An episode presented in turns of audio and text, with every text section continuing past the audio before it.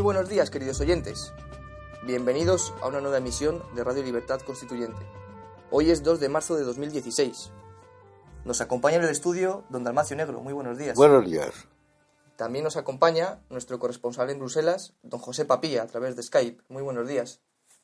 Muy buenos días, amigos. Y por supuesto, don Antonio García Trevijano. Muy buenos días. Un maravilloso día hoy, no solo por la, que la naturaleza nos hace un regalo extraordinario con esta primavera adelantada, sino porque las noticias que hoy vamos a comentar son muy entretenidas, muy jugosas, lo vamos a pasar bien todos con ellas, por el, porque vamos a comentar el espectáculo de la investidura de ayer y veréis cómo eh, recordaréis como uno de los programas más divertidos y más y a su vez más tal vez agudo de los que desde que empezamos porque es una maravilla comentar las dos noticias que hoy dominan el programa. Uno es el éxito espectacular que ha tenido Pedro Sánchez, ahora lo hablaremos de él, que ha, a juicio de la prensa ha reafirmado, no reafirmado, ha afirmado por primera vez el liderazgo en el PSOE y en algún comentarista del mundo incluso ha calificado que la cosa más bonita que ha sucedido en España fue ayer el discurso de Sánchez. Así que Qué mal la qué mal cosa más gusto. bonita de España. Qué mal gusto tiene. ¿Eh? Qué mal gusto No, tiene. la casa más bonita. Bien, eh, pues cuando queráis vamos a empezar primero con las noticias del discurso y luego ya veremos el, cómo lo vamos a continuar con otra noticia para el MCRC sensacional e inesperada. Muy bien. El país publica en portada que Pedro Sánchez obliga a Podemos a escoger entre él o Rajoy. ¿Queremos un cambio de gobierno basado en el acuerdo? ¿Sí o no? Dijo Sánchez. Pablo Iglesias contestará hoy a Sánchez que tendrá que elegir entre él o Albert Rivera. Pero eso parece una disputa de novios. Hombre, no, hay besos por medio. Acaba de, Ya, acaba de contarnos, No me David, extraña. cuéntalo, David, lo que acabas de contarnos, porque dice que parece una disputa de novios. Ya empiezan con los besos. Ah, sí. sí, no me extraña. Claro, eh, cuéntalo. La anécdota que nos has contado ahora mismo. Sí, que no tiene nada que ver con Romeo y Julieta ni nada de eso. No, no, ya verás, ya verás. Domenech de En Común Podem, cuando ha terminado eh, su discurso, ha terminado hablando en catalán y pidiendo el referéndum para Cataluña. Y no le ha contestado nadie en chino. Podrían haberlo hecho. Bueno, Hombre, bueno, claro. chino a lo mejor no hay nadie que sepa. Pero en alemán o inglés alguien sabrá o algo así. Sí, chino, japonés. o- Bueno, no, pero bueno, más fácil no, no, el alemán o el, Bien. cualquiera, pero, pero- o en gallego, aunque fuera en gallego o que fuera en vasco. Y tras finalizar, tras finalizar el discurso, Pablo Iglesias ha descendido de su escaño y le ha dado un beso. Eso es. ¿Cómo era aquello de qué se ve ese, qué se ve ese? Lo gritó toda la gente así. Sí, hombre, Ah, no- pues no- las tele- en los partidos de tenis Ah, sí. pro- proyectan los besos a los espectadores y claro, ha despertado una Que- que se especial ve, atención. que Venga, ve. sigamos. Vamos en serio. ahora. El PP acusa al candidato socialista de convertir la investidura en un mitin. Esto con respecto al diario El País. Pero, ¿qué meeting? Bueno, un meeting en la Plaza de Toros no ha sido. Venga, sigamos. Y el diario El Mundo publica en portada que Pedro Sánchez convierte su discurso en un pulso a Podemos para echar a Rajoy. Advierte a Pablo Iglesias de que el pacto de izquierdas no suma y le insta a decir sí o no a que siga gobernando el PP. Pero es que vamos a ver, ¿la política consiste en echar al adversario o consiste en gobernar? Sigamos.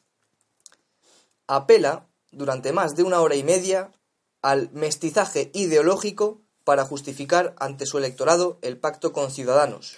El mestizaje ideológico es una traición al electorado. Los partidos en Inglaterra están, por, eh, por poner un ejemplo, hay un refrán, England a bord de en las alianzas, no me acuerdo la, eh, no me acuerdo la palabra que emplean. ¿Cuál? Que no sé. Inglaterra no aborrece las alianzas, La, las ah, alianzas. England and Borde, ahí. el- Ah, sí. Siempre si lo tienes que conocer. Bueno, como sea en inglés, no me acuerdo la palabra ahora. Por una razón, es constitucional, aunque ahora también se ha liado. Porque la alianza implica que los dos partidos traicionan a sus electores. Eso es evidente. Únicamente se admite en Inglaterra las alianzas para establecer una dictadura en casos muy graves. Eh, una guerra, por ejemplo, la última guerra mundial. Sí. Se alió el partido, el, partido laborista, que era el segundo, que era la oposición. Pues eh, Attlee era el, el encargado de, no de la defensa, de, de, de armamento. Sí. Era el ministro de armamento, Churchill el de defensa. Se alían y es una dictadura, si no el gobierno y la oposición.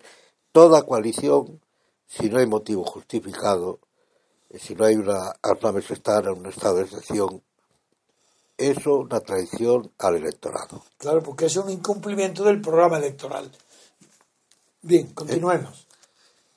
Sánchez admite que carece de apoyos para ser investido, pero asegura que ha cumplido un deber ineludible con el rey. Con el rey, Claro. Es el, está presumiendo de monárquico pero ¿y por qué tiene que meter el, el porque, rey? la porque él está actuando en nombre del rey. Él no está actuando porque es el rey el que le ha encargado el gobierno y está Bueno, diciéndolo pero- todo el día. Pero el rey, el, pero él no, es, no representa al rey. Él Actúa en representa a nombre sus- del rey. Pero a sus electores. Y el rey, pues se lo habrá encomendado, lógicamente, porque bueno, pues ha dicho tal cosa. Lo cual, dice la Constitución. eh, nadie quiere Él serlo. está bueno, pues- presumiendo de que actúa en nombre pues- y por encargo pues el- del rey. Pues el rey no debía Y él dice, el rey me ha encargado formar gobierno. Eso Pues no, es una tergiversación. No sé lo que habrá pasado entre ellos. Pero es tergiversación. El rey le encarga a él como le puede cargar a otro. Pero es lo que dice la es. Constitución. ¿Eh? Es lo que dice la Constitución.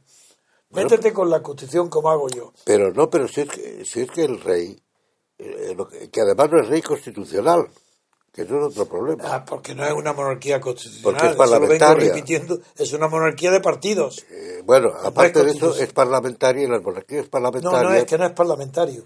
Teóricamente sí. No, no, no, tampoco. Está, eh, no, no, decir, perdona, perdona. está sometida al Parlamento. Pero si lo dice la Constitución. Pues, ¿no? ¿qué? Mira, ¿que acaso la Constitución que lo diga va a ser verdad? Está mintiendo como todo. Bueno, pero Desde la primera palabra a la última. Sociológicamente es No, una monarquía de no, es que la monarquía parlamentaria es la inglesa. No tiene nada que ver con la española. Ya lo sé, pero es que está, formalmente, formalmente es parlamentaria. No, porque lo dice la Constitución. Pero es que la parlamentaria, de todas maneras, mentira. está sometida al Parlamento. Como el Parlamento es un Parlamento de partidos, No, esta es monarquía de partidos. ella es monarquía de partidos. pero, eso Diga lo que diga la Constitución. pero eso sociológicamente. Pero, no, no, verídicamente. pero jurídica y políticamente yo creo No, que jurídicamente no, porque la, jurídicamente cuando el nombre Según la no tiene- Constitución. no, la Constitución, pero no es la monarquía jurí- no tiene por definición eh, ser una monarquía constitucional. No, no, claro. Bien, no tiene por definición, no tiene consecuencia ninguna. No puede haber nada derecho de jurídico que no tenga consecuencia. La monarquía, No tiene. la monarquía parlamentaria Palabrería, no, tiene sentido más que en Inglaterra o donde se conservan, Hombre, claro, o se conservan sí. determinadas tradiciones. Pero aquí no tiene sentido. No hay monarquía Hubiera parlamentaria. tenido sentido una monarquía constitucional. es un flatus no voci. Un flatus voci, monarquía parlamentaria no Sí, significa estoy- nada, ni tiene significado jurídico ninguno. Sí, estoy de acuerdo. Pues ya está. Pero estoy de acuerdo, pero sociológicamente. Bien, no perdamos más tiempo en esto. Venga, seguimos. Y para finalizar, el PP confirma que votará en contra y Errejón desdeña la oferta. Dice Errejón, Pedro Sánchez no ha sido presidente ni por un día. Bien, vamos a empezar Menos mal.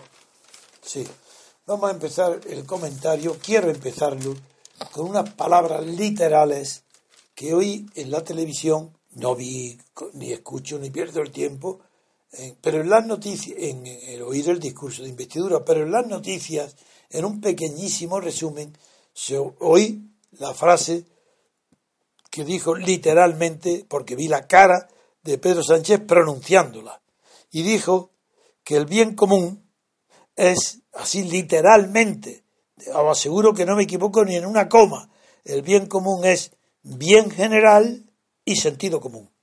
Mi carcajada fue tan grande solo que todavía retumba la habitación.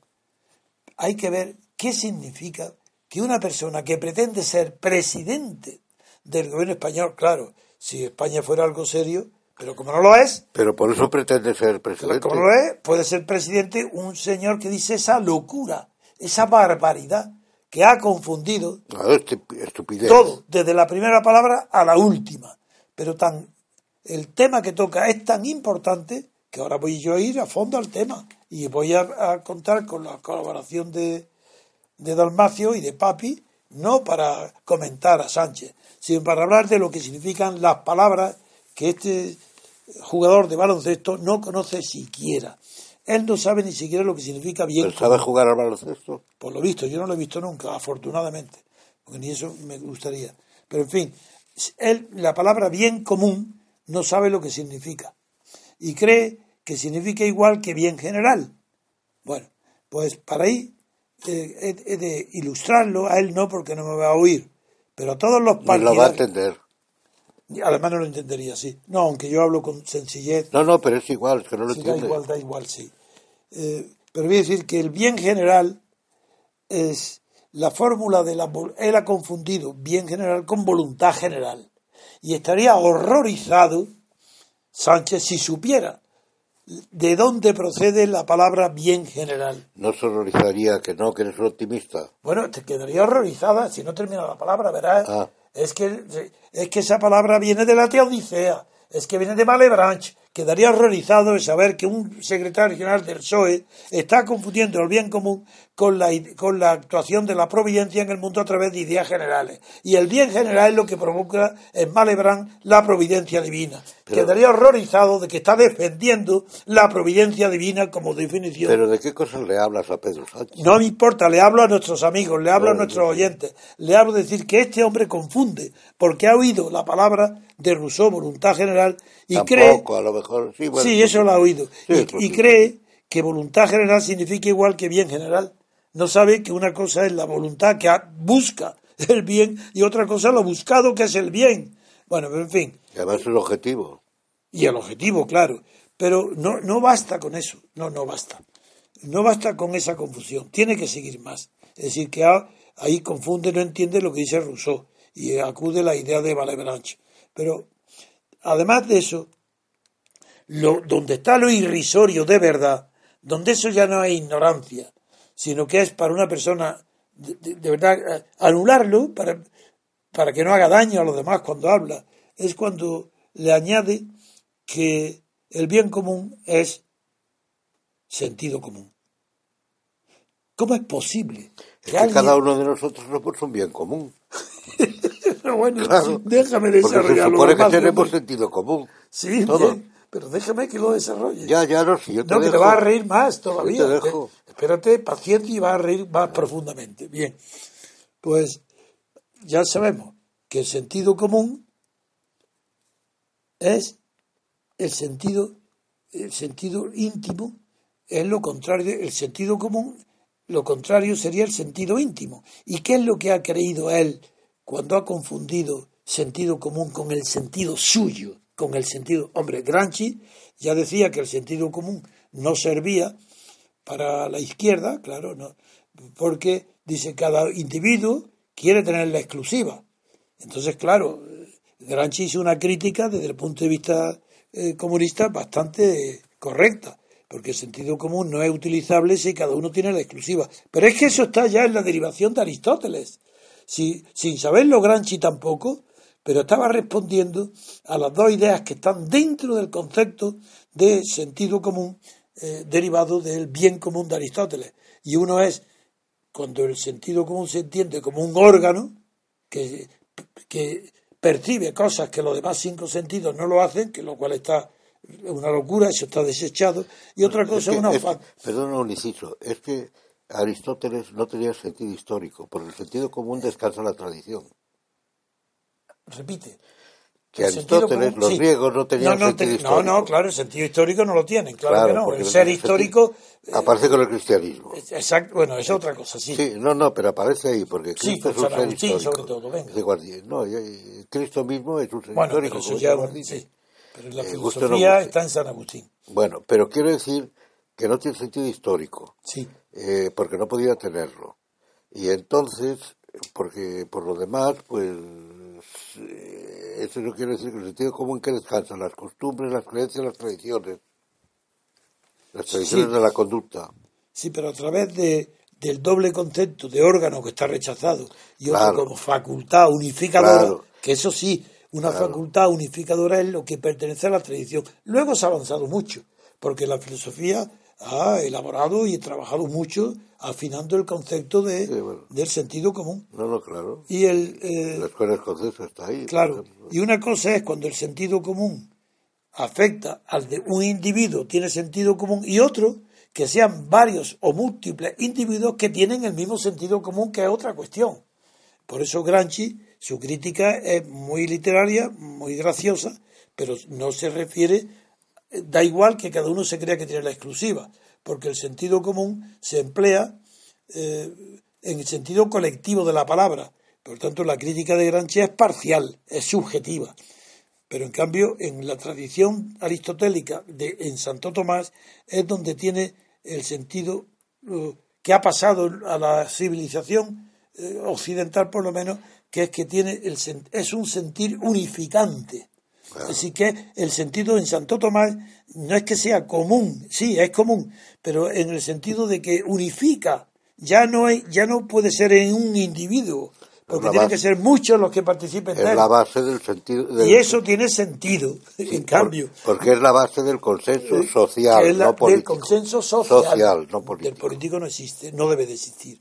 Bien, pero para que continuemos riendo eh, de este Pedro Sánchez de Aquino, que es quien ha desarrollado este concepto, igual que ayer fue Sánchez de Canosa, No, no solo Aquino, Aristóteles Aquino. aquí, de Aquino. Aristóteles Aquino. sí, pero yo, como ayer lo comparé con Canosa, que Ya, bueno, sí, y ya Ah, está bueno, más sí, cerca sí, de Santo Tomás, bien. Pues sigue, eh, sigue en la Edad Media todavía, y en el- eh, la querella de la investidura está dentro, pues ya, bueno, ha acudido eh, a Pedro Sánchez de Aquino, que ha definido el bien general.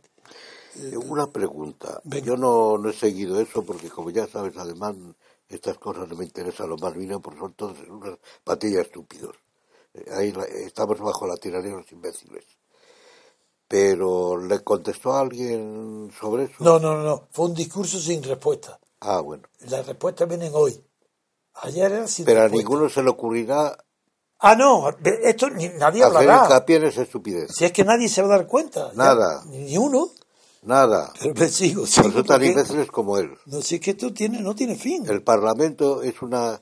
Español es una reunión de imbéciles. Bueno, ahora- tertulias de imbéciles. Lo que sí, eh, sentido, es decir, que cuando estoy ahora razonando que tiene sentido el sentido común, cuando es un sentir unificante, un sensorio, porque es que son muchos individuos que perciben y sacan el mismo sentido mismo, claro. de una percepción. Y, es- y por eso tiene sentido unificante. Bien, pero es que contra el sentido común ah, se ha desarrollado en la época moderna el sentido íntimo, que es lo contrario del común. Y en el sentido íntimo, el que mejor lo ha dispuesto y desarrollado es un filósofo psicólogo francés que lo pronuncio en español porque lo leí muy joven estando en la universidad en Granada y me impresionó muchísimo, que es eh, Maine de Briand. Mende Virán, sí. Briand, sí. Pero lo pronuncio en español porque entonces yo Ya, leí. Me, queda, me ha quedado ahí, los recuerdo siempre en español. Bien. ¿Qué, Este- qué, qué significa para este señor, para este filósofo francés, que yo no, no- En realidad, este filósofo lo que hace es tender a la noción de sentido común el concepto estoico de la realidad. Porque los estoicos piensan que la prueba más grande para demostrar que el mundo no es idealista como creía Platón, sino que hay una realidad con la que nos tropezamos, es el concepto de resistencia. La resistencia de las cosas, la material. Eso es la prueba de que lo real es verdad que no, que, y que Platón era un sueño. Una... Bien, pues este. Byron, eh, al hablar de, del sentido íntimo, con, habla nada menos que del sentido del esfuerzo. Y verás dónde voy a parar, que es que estoy retratando ahora a, a Pedro Sánchez de Aquino en el discurso de ayer, porque parece, no de manicomio, porque eso no es de manicomio, No, del niño. no, no, eso no, pero sí que es lo que llama Byron eh, el sentido del esfuerzo. La resistencia, lo que le llaman la cosa más bonita que ha sucedido en España, y los que dicen que ha consolidado el, el liderazgo del PSOE Pedro Sánchez y que ya ha destruido las posibilidades de Susana Díaz y que ha- está afirmado ya como el líder indiscutible, es por esto. Sí, vamos, una especie de Stalin o de Hitler. Bueno, Ojalá. pero déjame, déjame, eh, no tengas tanta prisa en reír. Espera un segundo y te vas a reír mejor y más. Una pregunta. Tú, Mente- venga. Una pregunta. ¿Mente Virán eh, cita o sigue a los estoicos? No, no lo cita. No, porque es una es una deducción mía. Ah, no, no, es que eso es la teoría de la icaiosis, que la icaiosis Sí, que sí. es el llegar a ser mediante, la- el, La resistencia. mediante el esfuerzo. El Ahí está. Es que la la, religión. la palabra él no lo cita. O por lo menos yo no recuerdo, a lo mejor. Bueno, bueno. Pero yo cada vez que leí pensé en los estoicos. Y hoy cuando lo Es que son recuerdo los pienso en los estoicos, que es la resistencia. Y, de, y lo que sí recuerdo de él es que empleó la expresión le sens de l'effort, el sentido del esfuerzo. Bueno, ¿qué es lo que hizo Pedro Sánchez de Aquino ayer? No. Nada más que el No. esfuerzo, no otra cosa. No para conquistar una meta, no para perseguir algo externo a él, sino para el yo. Ahí, y ahora es donde No voy otra estoy de acuerdo. Yo creo que no he hecho ningún esfuerzo. He repetido como un loro cosas que he oído. Eso, pero ya verás, como lo que dice Brian, qué maravilla, que le es aplicable a Sánchez. Dice que el sentido íntimo es un sentido de esfuerzo, cuya causa o fuerza productora llega a ser el yo, por el simple hecho de la distinción que se establece entre el sujeto del esfuerzo y el, la meta o el fin que se resiste por su propia inercia. Es decir, no puede ser presidente, es imposible. Yo- y a sabiendas ha hecho un discurso muy bonito, dice los periódicos para mí de loco, de manicomio. Pues yo no leo los periódicos por eso. Bueno, por eso estás sano. Pero yo tengo más mérito que tú porque lo leo y también estoy sano. Hombre, Bueno, tú así es muy fácil. Yo creo que estás contagiado, pero bueno. No, no, no. Bien, pero figuraros qué maravilla encontrar en el filósofo Maine de Brian, de Biram, encontrar una explicación de la psicología de Pedro Sánchez de Aquino con una con un sentido del esfuerzo para perseguir algo que sabe que no puede obtener nunca, pero que ahí ha encontrado su yo. Por eso le he oído a uno del PP en la televisión decir, es que ha dicho, no, no, no, para afirmar yo, yo, yo. Bueno, pues aquí en Bayern está la identidad entre el yo que se esfuerza y la meta que no llega. Es un yo infantil del niño que se emperra en algo. Muy bien, de acuerdo. Saca tú esa consecuencia. Mi misión es poner en ridículo por completo, casi de psiquiatra, que no lo es, porque es un, es un oportunista, No, qué va, de psiquiatra. No, Pues ojalá no. estuviera loco. Bueno, ¿no? digo que no. Bien, pero mira qué sentido hemos sacado al discurso, explicar el discurso de, de, de esta manera tan profunda. Porque sí lo es, es profundo, y yo creo que es verdad, que Pedro se- se- es un discurso de ensimismado, pero de ensimismado sabiendo que no puede ser elegido, ha hecho el esfuerzo mirando a su partido para decir, mira qué constancia, Qué palabras qué soy capaz de emplear. qué esfuerzo, cómo no me canso, cómo estoy pidiendo a diestro y siniestro apoyo aquí, apoyo acá, no me rindo, tengo una voluntad que vosotros no tenéis. Y en efecto, este hombre tiene la voluntad que tenía Charlot cuando se apoya inclinado sobre un muro y un policía lo echa de allí y le dice, ¿qué está usted sosteniendo la pared? Dice, sí.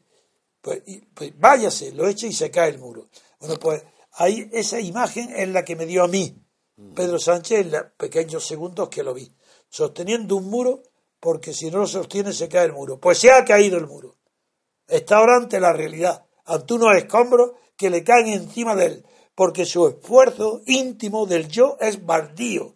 Los escombros le han caído encima y lo han sepultado. Y hoy va a haber la catarata de, bueno, no digo de improperio, pero de destruirlo por completo desde la ¿Qué A va? a la Z. Hoy ¿Qué sí. va? Sí, no, que va no, te voy a decir por qué. Porque va Podemos a por él. Que vaya, nosotros, que No, tampoco. y Rajoy va a por él. Bueno, Rajoy es el más listo de todos. Y Garzón va a por él.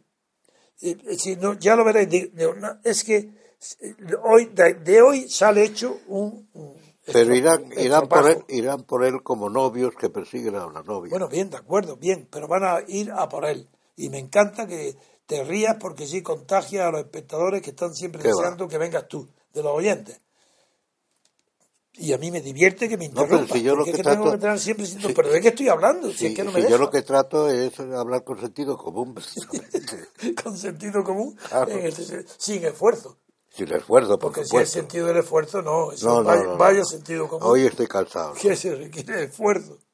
En fin, eh, yo creo que como es imposible que Dalmacio me respete 10 líneas, está como Pedro San Rodríguez. ¿Sabes quién era Pedro San Rodríguez? Sí, sí, sí, un tipo fue- muy listo, no, pero... fue el No, pero ese era un tipo listo y culto. y muy culto, era un especialista en mística. Y fue además su gran mérito, no sé otros méritos o de méritos, fue hacer el bachillerato aquel del El que 38, estudié yo. que ese es el mejor ha bachillerato que ha habido jamás en España. Nunca. El nuestro, Estamos el nuestro. viviendo todavía de él. Se nota que Pedro Sánchez ya No, queda lejos de no, eso por la edad. No, no, pero lo que recuerdo de. Pedro Sánchez y los demás. No, lo que recuerdo de. de que fue. Yo tuve una relación con él muy estrecha. Ah, es verdad que estuvo en el consejo de... Hombre, claro. Creo que lo lo Juan, claro. continuamente en Portugal. eh, y don Pedro no sabía escuchar. Interrumpía continuamente.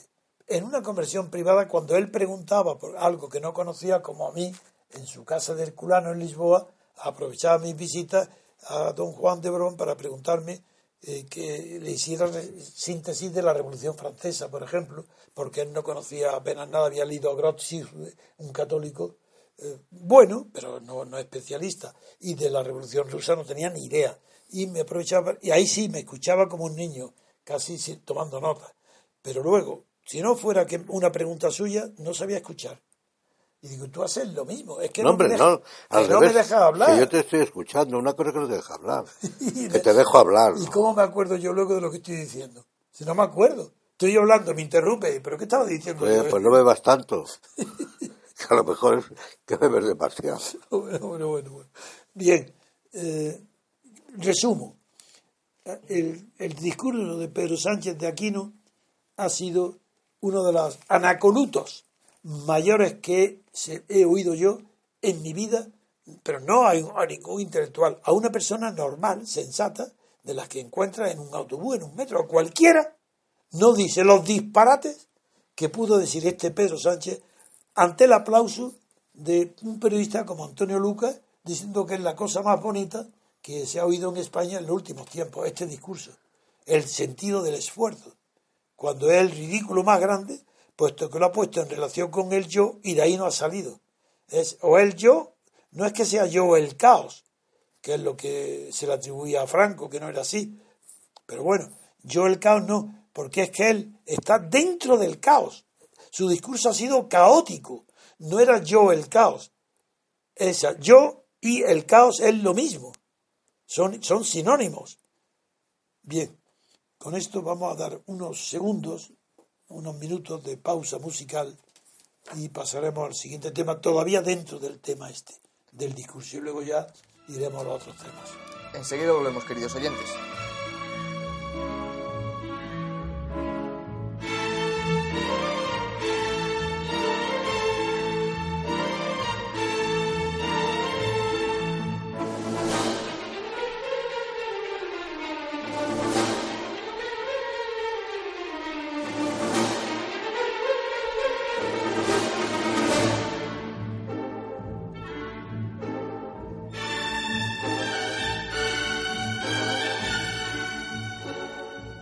Continuamos, queridos oyentes. Don Antonio. como estamos pendientes de otro tema importantísimo, que es la segunda parte, que es la crisis del estado de partidos, voy solo a terminar por una, porque cuando dejamos, oímos la música, tanto Papi, Dalmacio y yo continuamos hablando y es inevitable que surjan ideas y sugerentes y que deben ser oídas por los que deben o no, que está bien y lo pasarán mejor si lo oyen también los, los oyentes.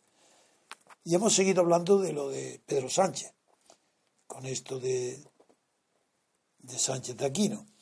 Y me ha recordado, bueno, me ha recordado Almacio cuando yo he comentado que yo, yo tengo personalmente, aunque no he escrito, pero sí mucho tiempo pensado en un nuevo concepto para sustituir al bien común, que el, cuyo concepto considero que pertenece a esas ideas generales que se tienen en el primer grado de abstracción, es decir, cuando además de los sentidos corrientes, los, los cinco sentidos nos tomamos la realidad tal como la vemos, o la sentimos, o la oímos, que ahí, no hay abstracción porque es una vivencia directa de los sentidos.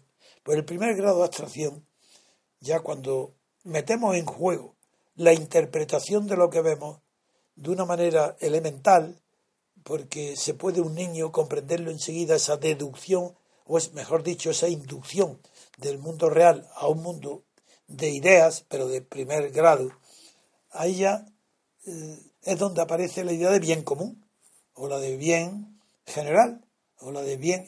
Y ahí tengo yo desarrollado, aunque no he escrito todavía, una palabra, un concepto que puede sustituir con utilidad a la expresión bien común. Y es la idea de bien social. Pero no en el sentido socialdemócrata ni socialista, sino en el sentido verdadero que le significa la conjunción de bien y social en una sola expresión que designe lo que es bueno, lo que es deseable para un, para un conjunto global de población. Eso es bien social. Bien, pues tratando de ese tema, ya, eh, como, como siempre hace Dalmacio, me interrumpe y dice, hombre, si eso, ¿qué bien social? Bien de Estado. Y entonces ha recordado, cuéntalo, para que vamos a reírnos junto contigo. He recordado un ministro del PSOE, no sé si fue ministro, Sí, de transportes, Bueno, pues eh, que él decía de sí mismo que... Fue Enrique Barón. Que Enrique Barón, que era, el bien que era el mismo un bien del Estado. Un bien de Estado. Un bien de Estado. Porque si hubiera dicho, cual, sí. Claro, lo cual eh, quiere decir que no sé lo que quiere decir, pero vamos. pero pero, pero eh, a lo que iba es que este pasaba, que yo recuerde, por uno de los grandes intelectuales del PSOE, y, todo el mundo estaría muy contento sintiéndose bien de Estado al ser del PSOE. Claro. Y a lo mejor lo repite ahí sin darse cuenta. Pero Enrique Barón. Es lo que le suena a lo mejor a. Yo lo conocí en la clandestinidad. Era un chico listo, serio. No pertenecía al PSOE. Pertenecía a un pequeñísimo partido junto con Carmena, la alcaldesa de, de Madrid. Ah. Un pequeñísimo partido. Pero yo lo traté con mucha frecuencia y me era muy simpático porque es extravertido, alegre, y claro, después hizo su carrera ya como diputado europeo y, y después, aparte de ser ministro, en Estrasburgo, y cuando él se considera que era un bien de Estado, estaba diciendo algo que pertenece a la psicología de todos los miembros de todos los partidos políticos legales del Estado, de Estado. Claro que Rajoy es un bien de Estado y eh, este, Pedro Sánchez de Aquino es un bien de Estado. Y todos, incluso Pablo Iglesias es un bien de Estado. Y, Rivera es un bien de Estado. Porque antes que nada, la primera elevación que tienen desde la condición individual que han nacido paridos por un hombre y una mujer, pues parece que estamos en Shakespeare, su primera condición es ser enseguida individuos de Estado. Entonces, un individuo de Estado su máxima aspiración es ser un bien de Estado. Y lo han conseguido. Un funcionario íntegro, completamente. Lo han conseguido. Un burócrata completo. Es que son bienes de Estado, todos. Son intercambiables. Pablo Iglesias, el problema de Pablo Iglesias es que es un bien de Estado. Pero para los demás, que no somos bienes de Estado, son males de Estado. bueno, muy bien, de acuerdo. Pero son bien de Estado. Bien, mi teoría, que lo que quiere decir es. Es la, eh, la eh, bueno, es un tema muy complicado, eso es reducir el bien a un valor. Eso es, de acuerdo. Entonces aparecen los contravalores y aparece. Sí, el contravalor. Sí, pero en la escala de valores de Mascheller, por ejemplo, ahí no incluye a los sujetos bienes de Estado. Eso no está en la escala de valores. Que es yo una novedad. Yo es creo una que eso solo se le creación. ocurre a Enrique Barón o a algunas. Claro. Bien, eh, pero quiero decir, en mi teoría no escrita, pero sí expuesta en conversaciones privadas con alumnos de bien social, tiene esa pretensión de elevar un poquito, en un primer grado, sobre bien común. El bien social, porque la palabra social es mucho más significativa que común, porque lo común eh, puede ser de un grupo reducidísimo, que es lo común en los habitantes de Somosagua. Lo común en el fondo es la naturaleza social del hombre, que los griegos Ahí está. No tenían distinción, no había, decían el hombre es un animal político, pero decían que era un animal social. Eso lo añade Santo Tomás de Aquino. Sí, Y, pero tenían en cambio el tonagazón, el bien, el bien supremo y luego el bien común, que eso está ya en Platón, y el bien común hace de sustituto de que el bueno, hombre... el que lo desarrolla Aristóteles, de verdad. Claro, Y. Aquino, claro, el Bueno, que lo pero lleva. es el que empieza porque es uno de los Y cuando yo estudié en la Universidad de Granada, tanto el profesor de Derecho Político Sánchez Agesta como todas las asignaturas giraban en torno al bien común. Sí, no había sí. más concepto filosófico bajo Franco que el bien común. No, no, y la sí, Iglesia. Franco y la política, el- eh, todo, la democracia orgánica descansaba en el bien común. Claro. Y ahora están resucitando quién? ¿De dónde viene ahora la idea del bien común? ¿De los socialistas? Pero sabrá este hombre lo que está diciendo. Si bien común es tomista, por eso es Tomás de Aquino el que lo, eh, eh, Sánchez de Aquino el que lo pregona, lo, Tomista, platónico y aristotélico. Hombre, claro, procede de Aristóteles, sobre todo de Aristóteles. Es toda la tradición, que es una tradición que se pierde cuando aparece el Estado y se afirma. Bueno, con esto doy por terminada porque lo único que quería decir es que hay un concepto de bien social que ha motivado la sorna de Dalmacio con el bien de Estado de las personas socialistas que son bienes de Estado y el- con eso damos por terminada eh, la reflexión sobre la investidura de Sánchez de Aquino y ahora ya pasamos A la, investi- a la investidura. a, a investir. Claro, viene la investidura. Pues sí, señor. Ahora para Supongo yo, no sé. Sí, sí, que es que hay un... Que hoy los el otros tema que vamos a desarrollar inmediatamente es un artículo extraordinario, no porque sea bueno, sino porque es más culto y más honesto que todo lo que se ha publicado en España en los grandes periódicos desde hace 30 o 40 años. La primera vez. Pero claro, el título es, el, el autor se llama Guillermo Cortázar, Gortázar. Gortázar, y es del PP. Bien. Es del PP, yo creo que lo dejó. no lo pone aquí del PP. Ah. Dice, fue, fue diputado, ah, a lo mejor, es historiador y abogado, es militante del PP y fue diputado en la quinta, sexta y séptima legislatura, pero es militante del PP. Es Bien, una persona seria del PP. Bueno, pues, Que yo no sé cómo sigue en el PP. Pues vamos a decirle que se salga y que entre No, rápidamente Eso cada uno. ya. en el MCRC. No, no, te voy a decir por qué. El título del, del artículo que escribe con grandes, a toda página, se llama La crisis del Estado de partido. Y lo que dice, en primer lugar, hace bien en recordar a Manuel García Pelayo, primer presidente del Tribunal Constitucional, que ya advirtió en 1986 lo que yo venía advirtiendo desde 1976, 10 años antes y en un, en un libro que él publicó con el título de El Estado de Partido. Es decir, que el Estado de Partido no ha sido una invención mía eh, para peyorativa, para atacar, criticar y poner en ridículo a lo que hay en a la monarquía de partidos que hay en España, sino porque el Estado de Partido es la designación científica que merecen todos, todos los sistemas políticos de Europa continental menos Francia. Y Francia, Suiza quizás, ¿no? ¿cómo? Suiza también. ¿Sí? Suiza sobre todo. Suiza, Suiza. Hombre, tiene el sistema proporcional. Donde esté el sistema proporcional hay estado de partido, porque hay Sí, subvención. pero es una cosa muy... Es que es mixta, porque tiene también referéndum y tiene... Sí, pero en fin, que no- Suiza- no, es típico. El Suiza no es típicamente un estado de partido, pero tiene también Sí, características no del es estado de tanto de partido. Europa porque es una, es el pluralismo bien. del partido único. Sí, ah, exactamente. El partido de partido es el pluralismo de partido único. Por tanto, la continuación de las dictaduras y las democracias por otros medios llamados socialdemócratas, que es la que inventan esto del Estado de partido y que fue una creación de la socialdemocracia posterior a la República de Weimar y posterior a Hitler. Aunque es verdad que el Estado de partido fue creado en el año 1911 por Smith, fue la idea, no el nombre, pero la idea sí, como los partidos órganos del Estado, miembros del Estado de... Pero el que le crea el nombre de Estado de partido fue nada menos que Hans Kelsen, uno de los Ah. hombres que más daño ha hecho a la ciencia jurídica europea desde el comienzo, de los Y hombres sigue- más y- dañinos que ha Y habido sigue haciendo. y sigue haciéndolo, porque la teoría formal de la teoría pura del derecho es una bestialidad, es una pura barbarie.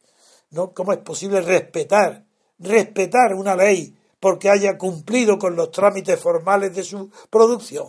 Eso es absurdo, eso es legitimar todo, todo lo que ha venido después. Es legitimar las leyes de Hitler, de Mussolini y de Franco. ¿Cómo la ¿Qué significa la teoría pura del derecho? Eso es una br- brutalidad. Eso lo digo para todos la cantidad enorme de kelsenianos, como de Rasbrucknianos, que fue el discípulo principal de Kelsen, traducido al español y puesto de texto en muchísimas universidades españolas durante qué? Durante el franquismo, naturalmente, como que el estado de partido es, es el antecedente escrito en- eh, por Kelsen también en el año 29, es el antecedente que va a dar pie al Estado totalitario. Porque si justifica el Estado de partido en el año 29, ¿cómo va a oponerte a que ese Estado se concentre en el Estado de un solo partido? Eso está dentro de la teoría de Kelsen. Y, como es una aberración jurídica que no la tolero, porque soy jurista, conozco muy bien de lo que estoy hablando de este tema, pues claro, ahora me emociona que en el país hoy venga un artículo decente, digno, de un historiador del PP que se llama Cortázar y que empieza recordando la buena justamente a Manuel García Pelayo. Pero la tesis que defiende este Cortázar es absurda y su, y su entero, todo su artículo puede ser tirado a la papeleta, a la papelera, porque dice nada menos que sí, que hay un estado de partido en España y que eso no puede ser. Lo, critica exactamente igual que nosotros, los del MCRC, con los mismos argumentos. Está copiado de nuestros argumentos. Pero dice que eso es culpa de los partidos, no de la Constitución, que ha sido una degeneración de la Constitución, que las costumbres y de los partidos han transformado la naturaleza de una monarquía parlamentaria en una monarquía de partidos. Y eso es lo que no hay derecho, porque no es verdad.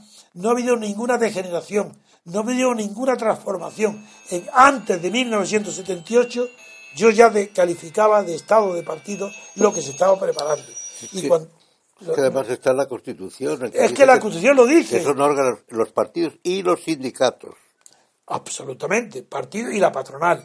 Los partidos, la patronal y los sindicatos son órganos del Estado. Es la Es Constitución. constitucional, no es. Es constitucional y por tanto no es ningún defecto ni ninguna degeneración. Ahí se equivoca. Pero es- no, no es que se equivoque, es que no tiene más remedio que decirlo.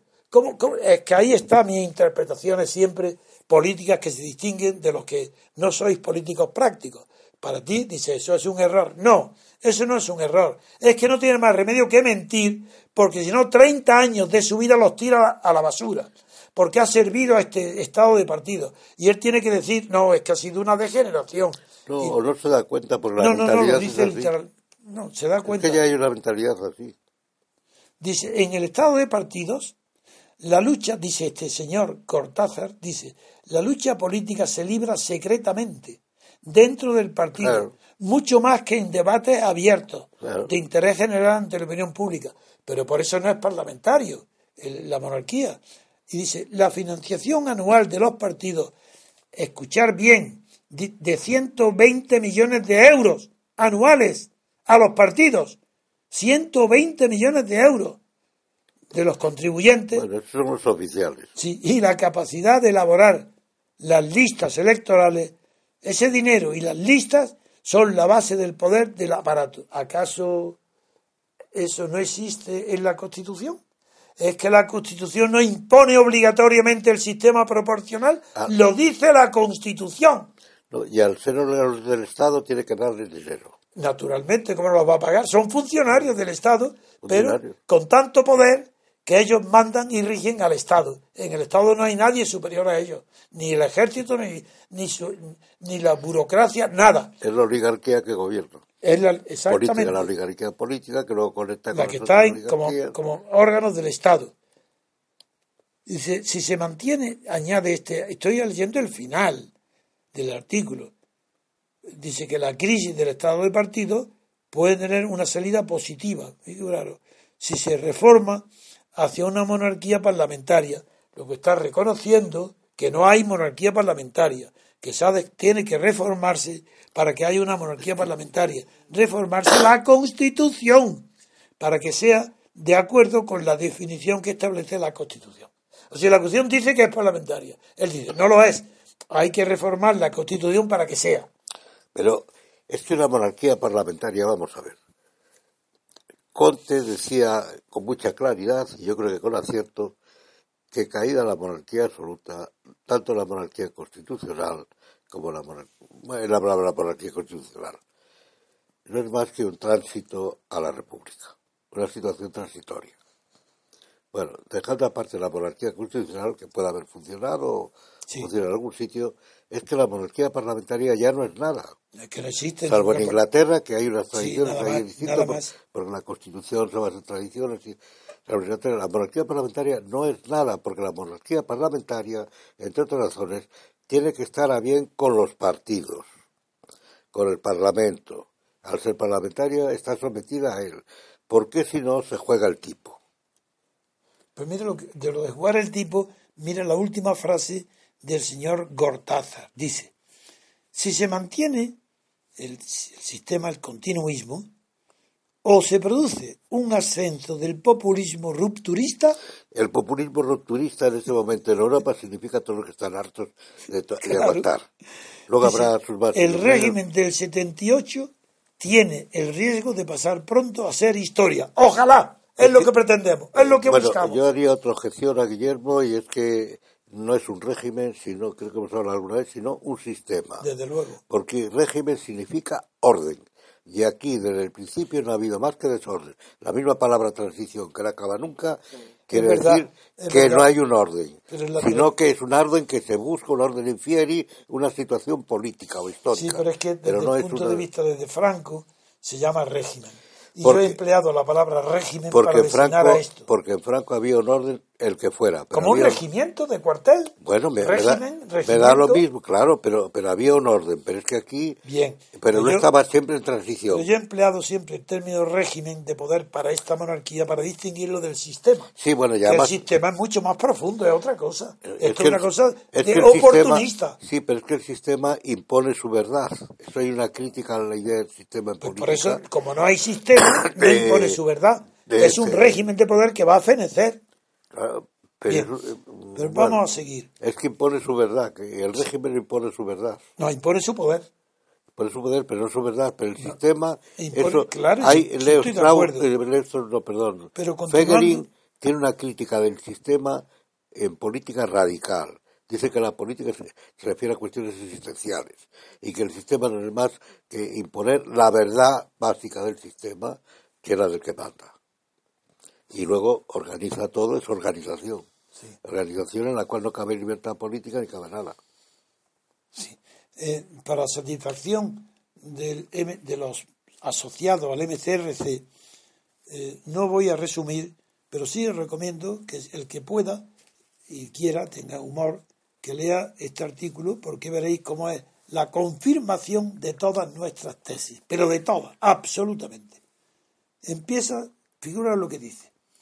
El Estado puede evolucionar eh, empieza diciendo mal, porque García Pelayo no dice que el estado de partido es un, eh, un régimen, en nuestro régimen puede evolucionar hacia un estado de partido. No, no, no, es que lo califica lo que hay de estado de partido. Pero ha deformado el pensamiento de Manuel García Pelayo para justificar que ha estado al servicio de este régimen durante 30 años. Por eso tiene que decir que es producto No, de yo una que- degeneración. Yo de verdad creo que en el caso de Guillermo no, no es para justificar nada. Entonces, por- entonces que es muy poco inteligente. no, ¿Cómo no se da cuenta que está en la Constitución inscrita no, lo que bueno, hay? Yo eh, vamos, lo he perdido de vista hace mucho tiempo, pero yo lo atribuiría a inercias de esas que hay. Que Que no piensa. La inercia. Lo si es que hay. dice, si es que dice lo contrario de lo que está escrito, por ejemplo, Sí, sí, sí. si yo- dice la Constitución que el re- que, que el sistema proporcional será obligatorio y no otro, no que no hable de evolución. El Sí, sistema entiendo lo que quieres decir, pero, está en la Constitución. pero me son las inercias de la gente Luego, también. ¿por qué? Eh, Mira, la Constitución dice poder judicial. Como tú eso no te preocupa, pero yo te lo digo. En primer lugar, el eso de poder judicial es una falacia. Lo, el- lo judicial es autoridad y no es poder. Para empezar. luego. Y es verdad Montes- que viene de atrás, No, y por el propio Montesquieu, que era magistrado, que decía que era nulo como tal poder. Pres que dijo casi nulo, porque él conocía. No, pero yo lo que voy a criticar es otra cosa. En la Constitución llama título Poder Judicial y debajo no hay ni una sola palabra que se refiera al Poder Judicial, al Consejo General del Poder, ni una. Debajo del título todo lo que dice es que los jueces, los 5.000, 8.000 o 10.000 jueces que hay en España, son y serán independientes en el ejercicio de su función. Punto. Todo Ese es el Poder Judicial. Todo lo contrario es lo que ocurre. Bueno, pues claro. Entonces, pero voy a seguir porque es que merece la pena, es una satisfacción para nosotros y para mí en concreto y todos los que Sí, me han sí. seguido, es una satisfacción a ver cómo un historiador, un hombre serio, Hay que caer en la cuenta. cae en la cuenta y dice 30 años después lo mismo que, que llevo diciendo hace 30 años o 40. La corrupción, dice, es un síntoma. Y es verdad. Claro que la corrupción es un síntoma. Porque la característica de la, como no hay, dice, se caracteriza la democracia y la representación. Dice que no hay ni democracia ni representación. Porque se caracteriza la democracia por la defi- deficiente separación, no, lo que hay hoy, dice deficiente separación de poderes. Por eso digo que es un hombre mucho menos inteligente de lo que tú crees. Porque ¿cómo puede decir que hay una deficiente separación de poderes? O hay o no hay. Y si, y si es deficiente es que no la hay, que hay un canal de comunicación. Un hombre inteligente no puede decir deficiente separación de poderes, porque no sabe lo que está hablando. Segui- sigo. Dice después, hay escasa representatividad. ¿Pero qué está diciendo? ¿Pero cómo escasa representatividad? Hay nulidad. Y si él leyera, en lugar de, de querer justificarse, leyera a Leibholz, al presidente del Tribunal Constitucional, sabría que este jurisconsulto y fundador de, de la Constitución alemana de Bonn dice que en el estado actual alemán, el que él funda con la Constitución, no queda ni un solo elemento de representación y que ha superado toda la doctrina representativa. Ha sido sustituida por la integración de las masas en el Estado. Y si esto no lo quiere saber, que no lo diga. Y por muy amigo que sea o por mucho respeto que tenga Dalmacio por él, digo, no se puede decir semejantes mentiras, porque eso es una mentira. No hay separación ninguna, ni hay representación ninguna. No es que haya escasa. ¿Qué es eso? No, no es verdad. Pero eso tiene que decirlo, porque si no, ¿cómo va a criticar lo que hay? Está en la Constitución. Seguimos. Perdona, ¿Quién? Dice, el secretario eso- general de PSOE. per- perdona un momento. Eso es, eso es consecuencia de la doctrina de la integración, de la doctrina de la integración de Sment. ¿De quién? De Sment. Sí, te ven, claro, si yo he estudiado y lo conozco muy bien. Pero quiero decir que viene de ahí, ¿no? Viene de ahí, viene de ahí, sí. Pero, viene, pero eso fue la República de Weimar. Y esto Sí, es posterior. Es que tenía además el No, no, es que este tenía, Leifold tenía una posición contraria a la de Smet en la República de Weimar. Y Sí. luego cambió. Sí, pero luego eh, es la integración después, Fascista, porque- pero aplicada al, eh, pensando estrictamente en la política. Sí. En una Alemania no, deshecha, integración política, es nazismo. en, una Alemania, en una Alemania deshecha y tal. Pero es que Smen, el problema No, que desecha no, porque esto estamos hablando de la República de Weimar. Sí, es verdad. Pero luego de la él- guerra, claro. Luego él quiere, porque ve que ale- Que es como el patriotismo constitucional eh, Exactamente, de, de, de- sí. de Dol Sternberger, Sí, Berger. que, que también viene porque Alemania Pero piensa eso que es del año deshecha. 49. Bueno, viene un La poco después. que ya es después de la Sí, guerra todo mundial. se junta. Pero quiero decir que la Desment tiene otra causa. Tiene otra causa que no, no sé en qué punto influyó la. A ver, a ver, a ver, porque yo sé que el tema lo conozco muy Una bien. causa religiosa. ¿Quién? Causa religiosa.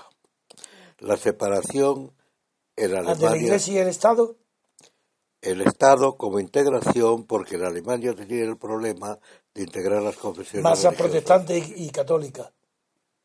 Y, eh, porque tiene además algún escrito que yo no me acuerdo cómo se titula, al margen de... Pero es que la doctrina de la integración ha sido muy, muy desarrollada en Alemania y no hay duda ninguna que es la integración de las masas en el Estado Sí. que siguió Duce Mussolini y está inspirado en el corporativismo italiano. Sí, estoy de acuerdo, pero el caso de Sven, que es el que la Sí, desarrolla, Sven, claro, yo te- es, eh, quiero decir que tiene una causa no estrictamente política, religiosa. sino religiosa. El La problema de, unificación. de la unificación, Sí, sí, que- que, que ese es un claro. tema que está planteado en la democracia cristiana alemana y no está planteado justo en el centrum y todo que eso sí, que sí, que, y, y que que no está planteado en la justo, democracia justo, justo, justo, que no está planteado en la democracia cristiana Claro. italiana, porque Y- no tuvo ese problema. No, no tenía ese problema el italiano.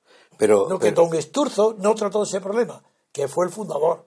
Y en cambio en Alemania los fundadores de la democracia cristiana sí estaban preocupados por la integración de católicos claro, y es que ahí en no que en Italia no había ese problema. de verdad. No había ese problema. No, no, no, claro Quiere que decir no. que tiene un origen religioso, en cierta manera, la teoría de la inclinación de Sven. Claro. Luego, sus repercusiones, eso ya es otra Sí, cosa. no, sí, no, fue un origen no único, pero no, porque la que teoría... más remotamente tiene que ver con el folk, con mira, la idea alemana mira, de hay, folk. hay una hay una mm, cuestión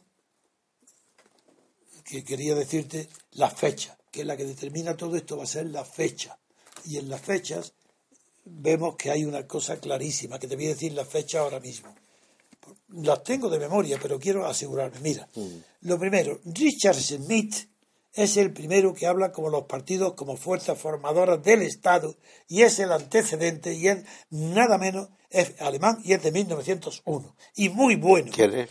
Richard Smith muy buenísimo Ah, Richard Smith, que dijiste antes. Smith. y es del año 1901 luego y se enfrenta con la teoría que es la que yo sigo la que más me ha formado desde el estudiante en la universidad con Jelinek que re- él representa lo contrario que es los partidos como elementos de la sociedad, Sí, no como elementos del Estado. Eso es, es Jelinek, que es nuestra teoría. Y que sigue a von Stein. Y siguen a Lorenzo von Stein. sí, señor. es la madre del cordero de todos ellos. Sí, es sí, es verdad, Lorenzo von Stein, sabes cómo me gusta y lo he estudiado y lo conozco muy bien. Es uno de los pensadores más importantes por la influencia que ha tenido. Y además es creador nada menos que del derecho administrativo y no se sabe. Por además ejemplo. de eso. Bien, sí. Lo que pasa es que es lógico para que tragarse, tragarse los nueve tomos de... Bueno, pero es muy bueno. Bueno, y el. Y, Y luego, Marx, Marx, por ejemplo, no se le entiende sin von Stein. La prueba es que Lukács Ah, sí, sí. condenó a von Stein a la muerte pues, prácticamente para desmentir que hubiera influencia de von Stein sobre Marx. Porque la, la Geschichte des sozialen Bewegung in Frankreich de, de, de Stein Sí, era con, no sé si había otros libros, pero con la con los Hombre, tiene el, de, el Tratado de Derecho Administrativo y el fiscal y el tributario. Lo tiene Ya, aparte. ya no, pero lo que tenía más sobre la mesa como libros de consulta Era este, era este. eran los principios de economía de Stuart Mill Sí, señor. y este, eh, y no sé si había algún otro. Sé que esos dos eran libros de cabecera de Carlos Marx. Sin ello, el pensamiento de Marx no se puede tampoco, se puede sí, entender, pero quiero decir, está- tu- cómo se forma y su su pensamiento, claro. O sea que todo eso viene, viene Pero atrás. fíjate si confirma mi tesis la, la fecha. Richard Smith, 1901. 11, Jelinek. Pero sigo. Henk Kelsen, que es el culpable de todos los males que hay, es 1929, cuando escribe La formación de la voluntad en la democracia moderna, en- de- que el estado de partido en la- así, es 1929, con frases literales diciendo que en todo lo que no sea estado de partido es, es- ya es antiguo y que todo el futuro está en estado de En partido. partidos. Kelsen, 1929. Luego, sigo. Leibholz, el presidente del Tribunal Constitucional de Bonn. Bueno, pues este, su obra fundamental, donde defiende la teoría de la integración de las masas sin referirse para nada al problema religioso. No, no, claro, pero No, las, ideas, No, no, las ideas se te he entendido, te he entendido. Por eso lo que hago es completar a ti la información. Es de 1958. Y el libro complementario de Leibhoff, que es Abendroth, Wolfgang Abelroth, Sí, ese es un marxista. Sí, no, ni, ni era tanto. Bueno, Socialdemócrata. Sí, la función mediadora de los partidos, donde defiende también el estado de partidos, llamándolo así, es de 1966. Y ahí estuvo también, muy de moda, además. 1900, Abendroth. claro, Abendroth, pero no, es mucho, no En tiene la España estuvo muy de moda, lo citaban allí los sociólogos y todo eso en las facultades. ¿no? Como si fuera el último. Abendroth, sí, pero no vale mucho. Y, eh, eh, es, Ah, más, es muy flojo. es más profundo como jurista Leibholz.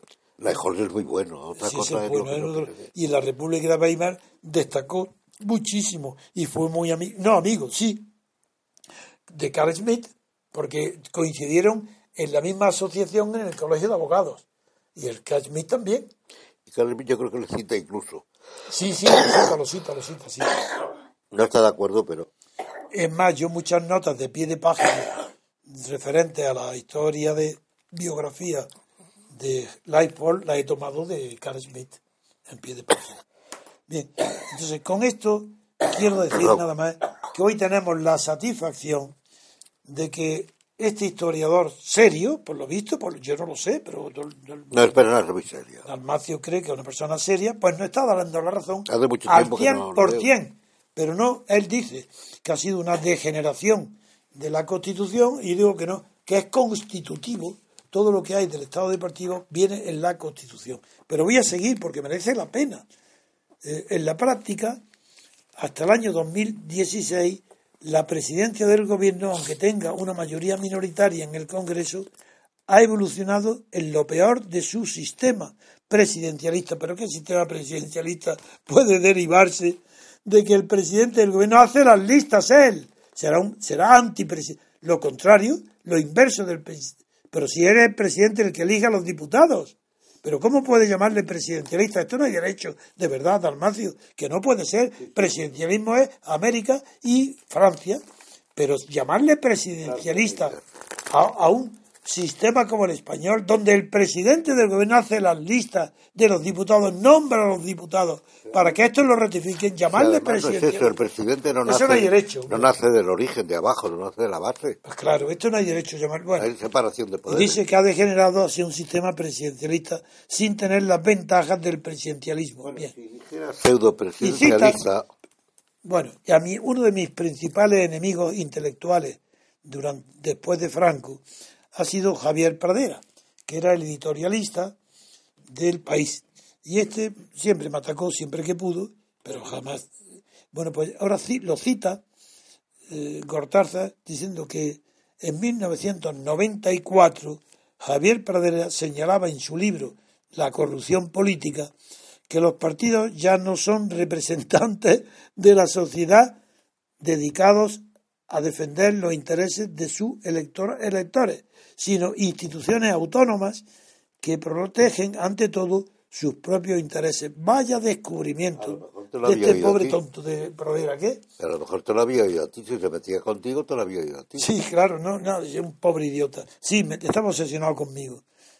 Y, pues bien, en, su libro La corrupción política, lo que yo he dicho siempre es que la corrupción política eh, está inscrita en la Constitución y que si no estuviera la Constitución inscrita la corrupción política, España era ingobernable y que la corrupción económica ha sido consecuencia de la corrupción política constitucional y que gracias a la corrupción económica ha mantenido treinta y tantos años este sistema de corrupción, pero es lo que ha permitido que dure. Sin corrupción esto no hubiera durado ni un mes, porque es ingobernable esta constitución. Sigo seleccionando frases. Dice, si comparamos el Parlamento español con el británico, el danés o el sueco, solo formalmente España es una monarquía parlamentaria. Como tú has dicho, verás que no es verdad porque es muy distinto, pero bueno, lo que la élite política española ha construido desde 1977 es un estado de partidos. ¿Pero en qué quedamos? Si lo ha construido desde 1977 como estado de partido y ahora dice que es una, una degeneración de la constitución del 78, pero si ha empezado a construir el estado de partido del 77 y eso es una observación muy atinada y muy precisa, porque eso quiere decir que conoció a la Junta Democrática, a la Plaza Junta, y sabía lo que, nos lo que yo me proponía. Si no, es imposible que hable de 1977. Imposible. Sigo.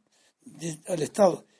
Que, y ahora dice que, por tanto, él deduce que lo que está en crisis hoy es el estado de partido, lo que está en crisis en el tiempo presente. Y la crisis se manifiesta en que 8 millones de españoles han votado de forma que no es posible la investidura del presidente del gobierno. 8 millones, ¿eso es una crisis? Inmediatamente después de celebrarse las elecciones. Es decir, 8 millones han votado de una forma que no puede haber investidura. ¿Y eso es una crisis? Pues sí, es verdad. En Italia fue todo el tiempo crisis y es todavía crisis. Y, es, todo- y- y es que no están en crisis todos los partidos del estado de partidos. Todos están en crisis. Y en Alemania también. Pero por otras causas. ¿Cómo? Pero por otras causas. Por- Por otras No, causas. yo digo por causas internas. por, causa- por causas internas, yo creo que los partidos no están en crisis. Lo que pasa es que ya no. Ah, que los partidos, por otras causas, también ellos están en crisis. Sí. Pero el estado de partido está en crisis porque los partidos son órganos del Estado y han abandonado a la sociedad civil, Pero como quería Jelinek. Y Pero- quiero yo. Eso forma parte de la crisis del Estado mismo. De acuerdo, bien, está en crisis bien. también. Hay un libro que la italiana, eh, yo creo que lo mencioné el otro día, pero no me acuerdo del, del título. Sí, el título creo que es Bueno. Ha pasado el Bueno, tiempo de los partidos Yo te voy a políticos. demostrar que este amigo tuyo no tiene inteligencia política ninguna.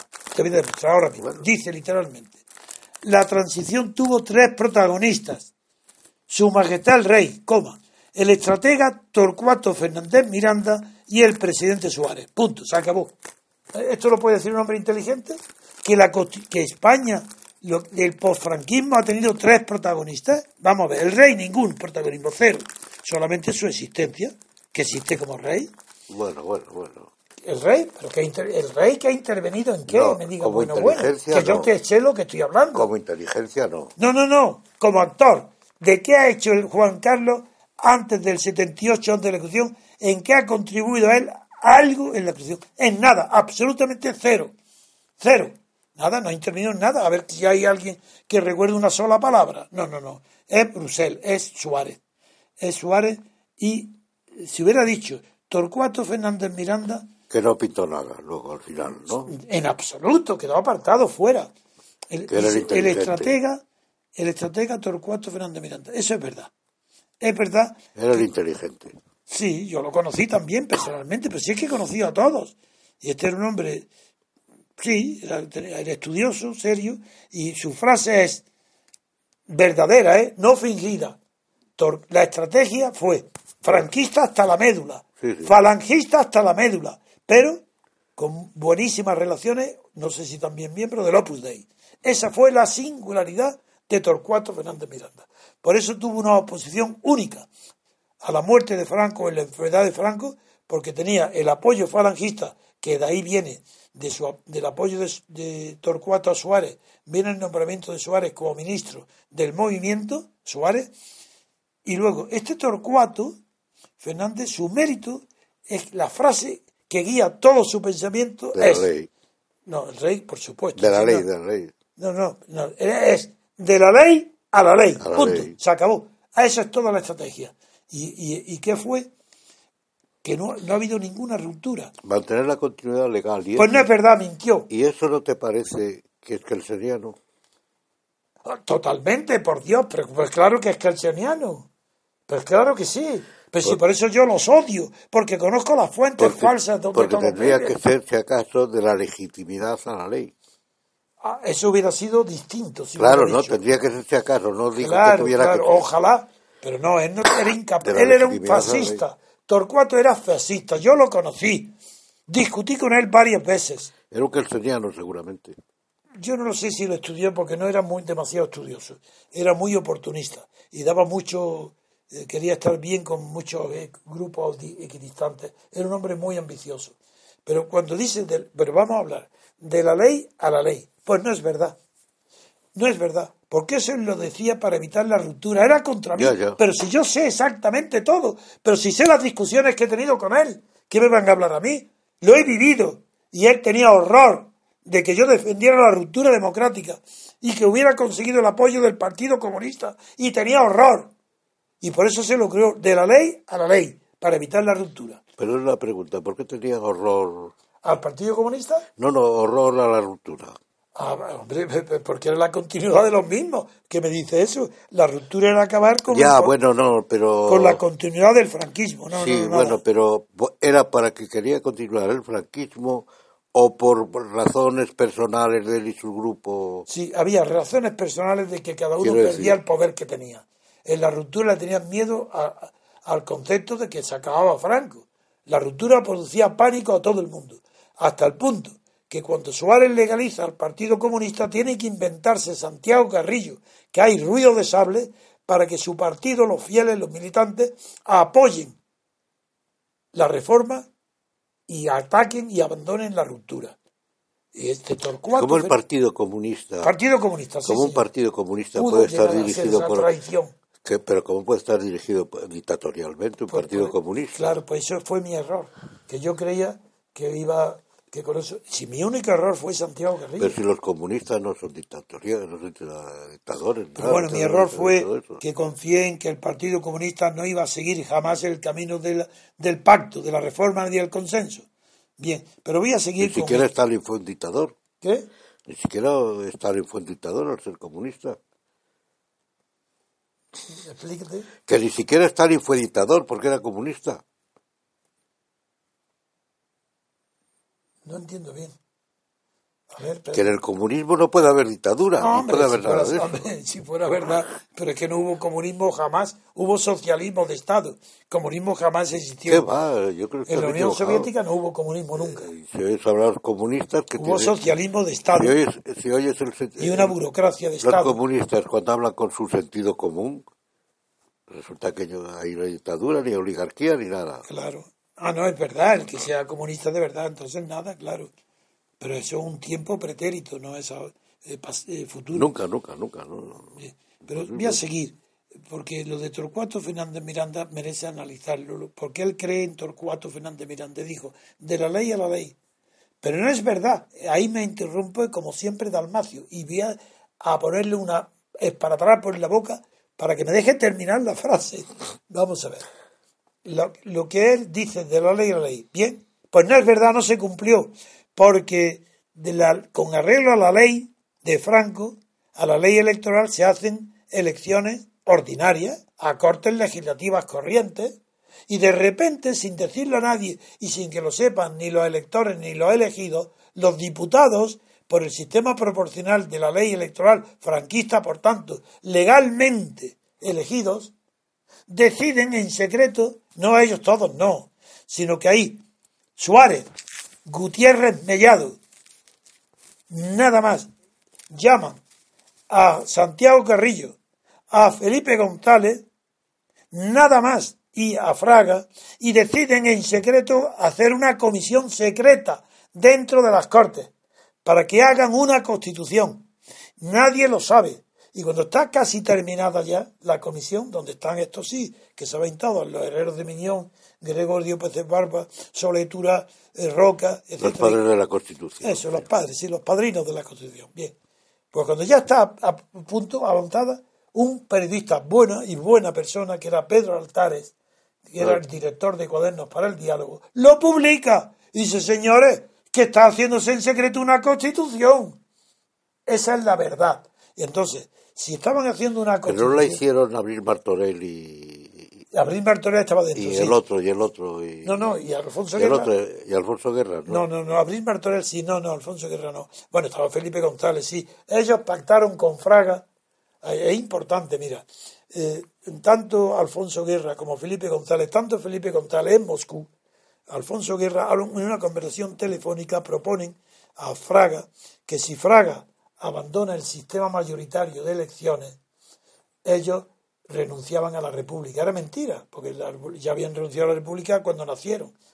Si es el partido más monárquico que en Pues exactamente, exacto. Mira ahora, mira ahora que está presumiendo la boca, se le cae, se le hace agua.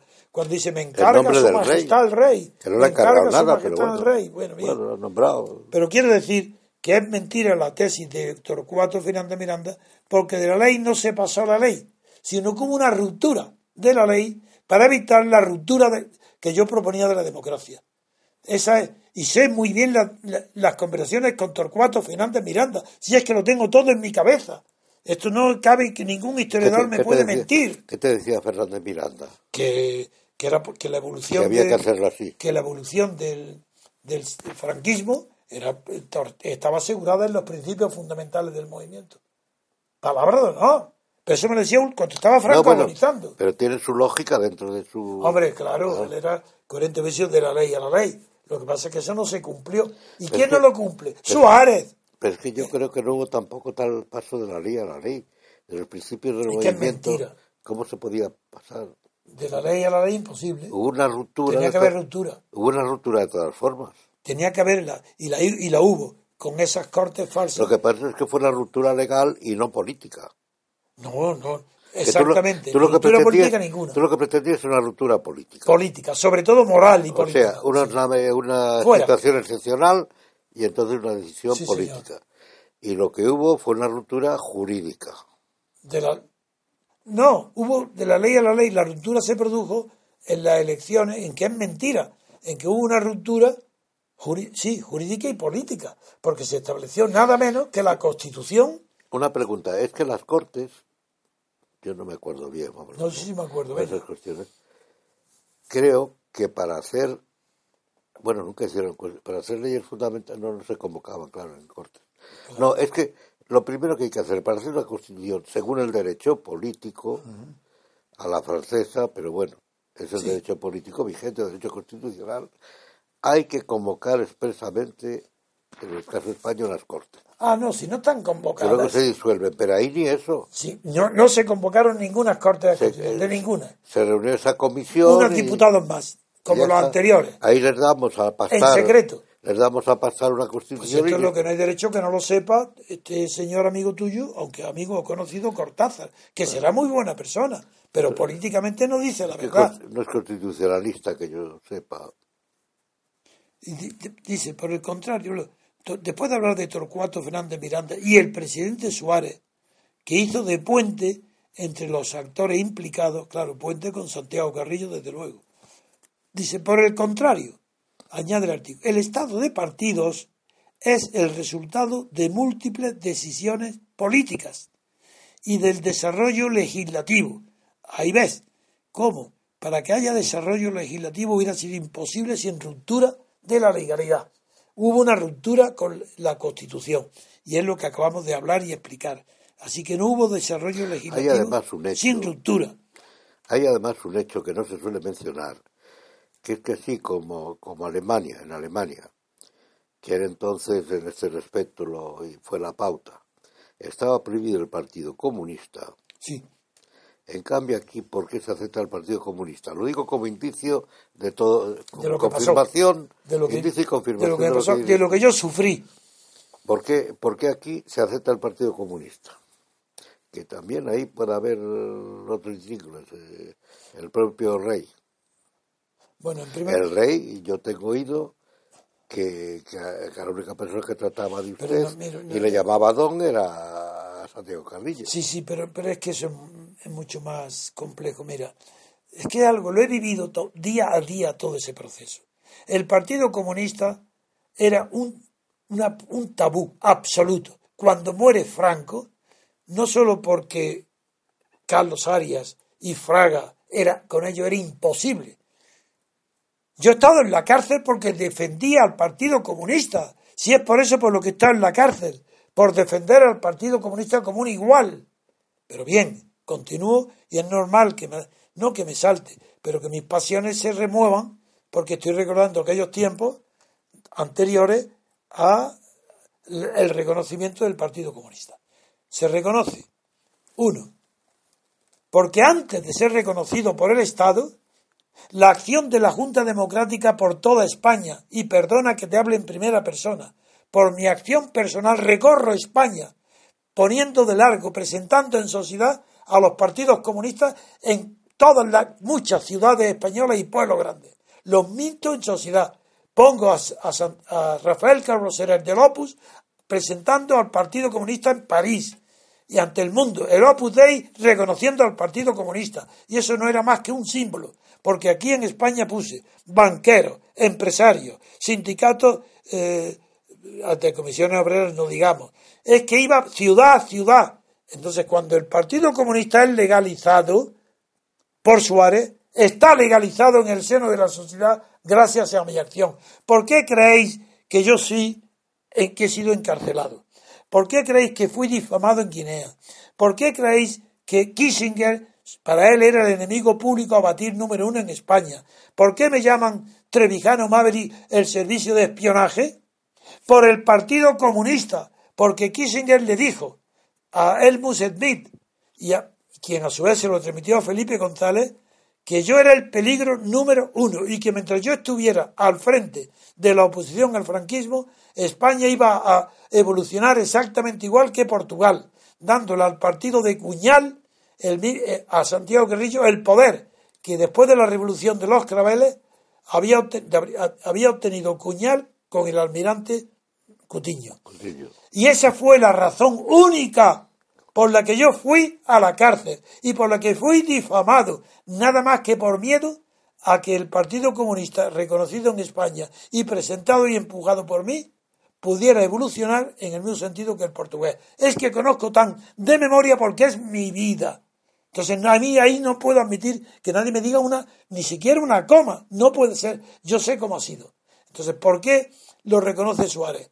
Primero, cuando lo reconoce Suárez, ya se ha, se ha producido la difamación. De, yo ya estoy apartado.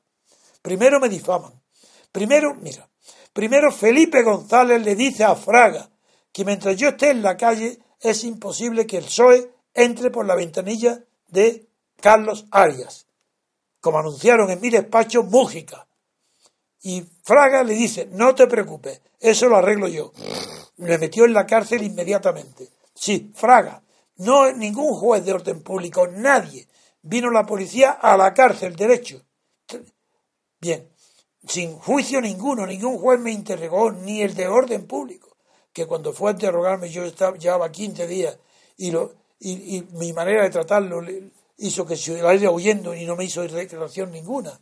No, primero Fraga me mete, pero la sorpresa de Fraga y de Felipe es que creían que con eso ya estaba todo hecho y que el PSOE ya tenía el camino abierto para que sin, el, sin legalizar el Partido Comunista el PSOE tomara una ventaja colosal respecto a la competencia desde la izquierda que el Partido Comunista no le podría hacer porque era un partido clandestino.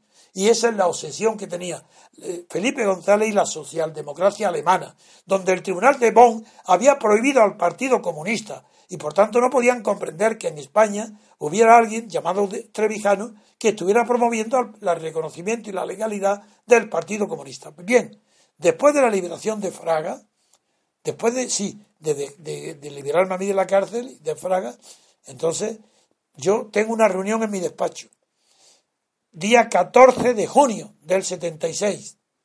He hecho una bronca, ya me conocéis mi carácter, todo el que, el que aquí protesta de mi carácter, tiene que saber que ese carácter lo formé cuando estaba solo en la oposición de Franco, haciendo que todos los partidos se unieran y teniendo, no teniendo miedo a nada y teniendo que imponerme muchas veces por mi propio carácter, de que, de que tanto por mi preparación dialéctica y teórica como por mi propia voluntad callaba y silenciaba a los partidos oportunistas como el PSOE.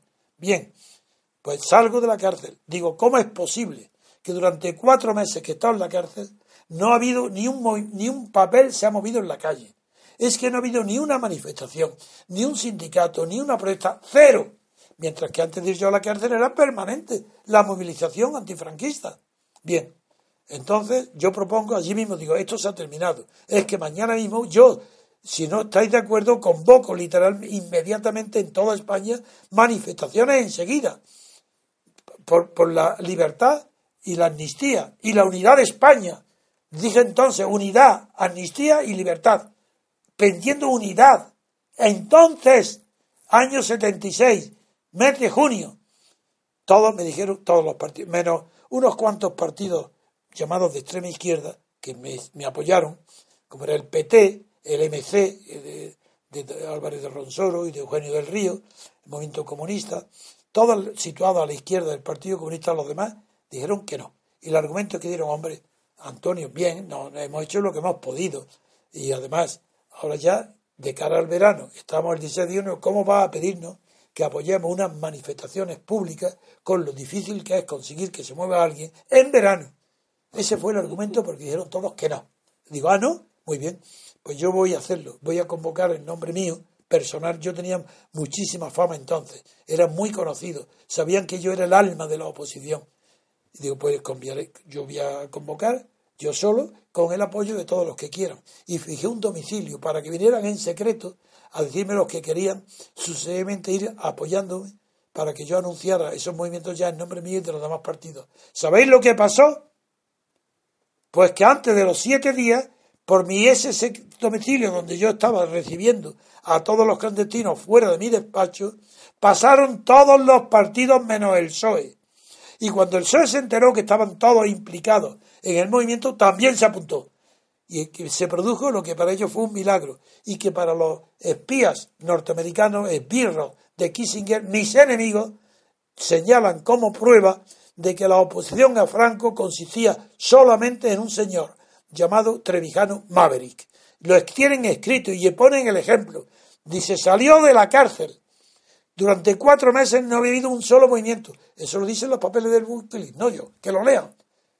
Y en siete días el señor Trevijano organizó once manifestaciones en las principales provincias de España, de capitales de España. Once. En siete días. Y fueron un éxito tan grande que el señor Trevijano fue a Las Palmas para distribuyó el trabajo, lo organizó él, lo coordinó, para que cada partido, los que venían, se encargaba de en un sitio y en siete días organizó casi un movimiento de más de dos millones de personas en la calle. Y en Las Palmas, donde yo fui, lo cuento ahora, participaron lo que nunca más ha sucedido en Las Palmas. La manifestación mayor que recuerda a todo el mundo en Las Palmas. Ni de con Franco, ni de contra Franco, ni ahora, ni con la monarquía. Y cuando terminó la manifestación que yo presidía y en la que allí lo organizó José Joaquín Díaz de Aguilar de mi grupo independiente y donde estaban presentes todos los partidos, incluido el PSOE, porque en la Canaria y en Las Palmas el PSOE fue unitario y apoyó la ruptura democrática y me apoyaba a mí en Las Palmas.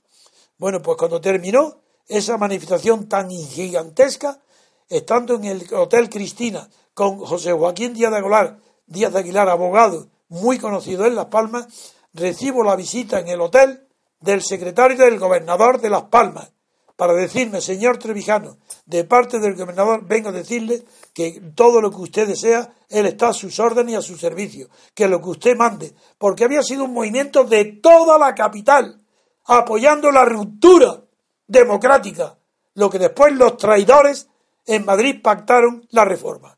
Por eso no, es que no puedo tolerar cuando se me habla de mi vida y que se falsee y se digan mentiras, como dice Cortázar. Cortázar ha dicho la verdad, menos mal. Tiene la decencia de que reconoce que lo que hay hoy en España es un estado de partidos corrompidos y que eso hay que cambiarlo.